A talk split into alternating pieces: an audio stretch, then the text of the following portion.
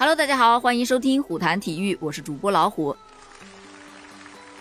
今天呢是二零二一年十二月十六日，也是北京冬奥会倒计时五十天。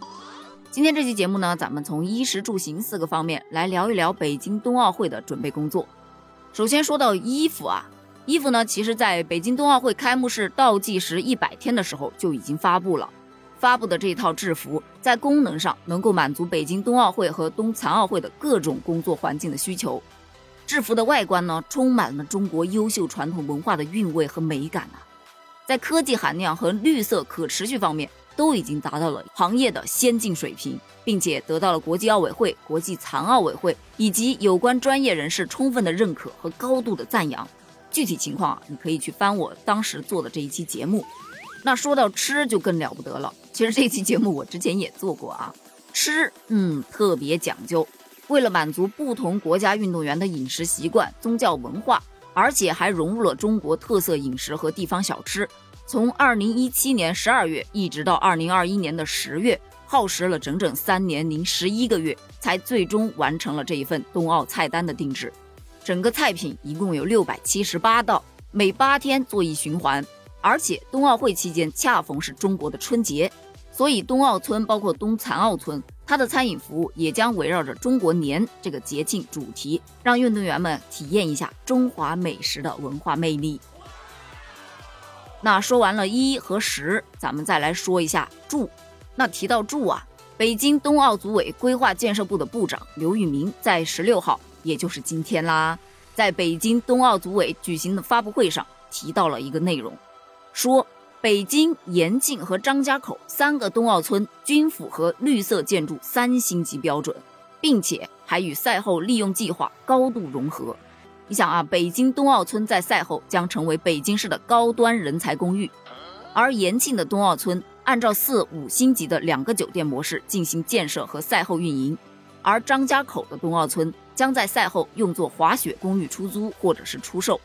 其实这三个冬奥村啊，真的是从选址设计到建设完工，经历了五年之久啊，可以说是凝结了所有人的辛勤汗水和不懈努力，并且这三个冬奥村都有它自己的中国故事。你比方说北京村院子里的园林景观，契合了中国两百多年前展示的皇家宫廷冰上运动的名画《冰溪图》，而延庆村呢，则采用了中国传统的四合院村落形式。在核心区还保留了一个古老的村落遗址，而张家口村呢，在建设初期常规的文物勘探时，在原选址地上发现了建于约八百年前的太子城行宫遗址，于是啊，就把这个冬奥村选址整体的向东移了两百多米，让这片遗址得以完全的保护和展现。说完了住，再来说说行。都说啊，北京冬奥会将实行闭环管理，那闭环管理就是不让出门吗？那怎么可能呢？那咱们就来先详细了解一下，到底什么是闭环管理。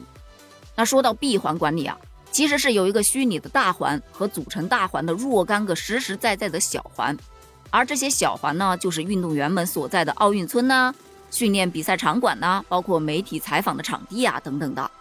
而境外来华的人员是可以在这些小环里正常训练啊、比赛呀、受访啊或者工作的，但想出大环去逛逛街。不可以的，而连接这些小环的交通工具，它也是封闭管理的。你比方说大巴车，甚至是高铁专列，都会在各个场地之间接送人员，全程不与环外之人接触。那不接触就完了吗？那不是，你还得打疫苗的。那你打完疫苗再进入闭环，还需要核酸检测吗？还是需要的，特别是境外人员。只要你一出海关，你就必须要开始监测体温、做核酸检测了。在闭环内，也是所有人都必须要每天进行健康监测和核酸检测的。那有人要问了，没打完疫苗的怎么办呢？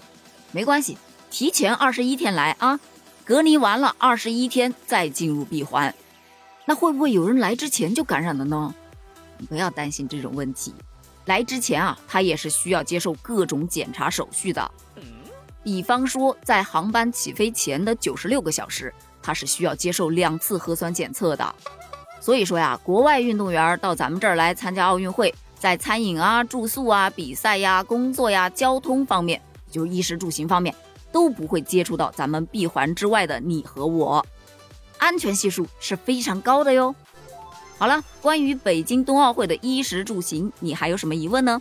欢迎在评论区给我留言哦，只要我能找到的，我都会给你解答，好吗？咱们评论区见，拜拜。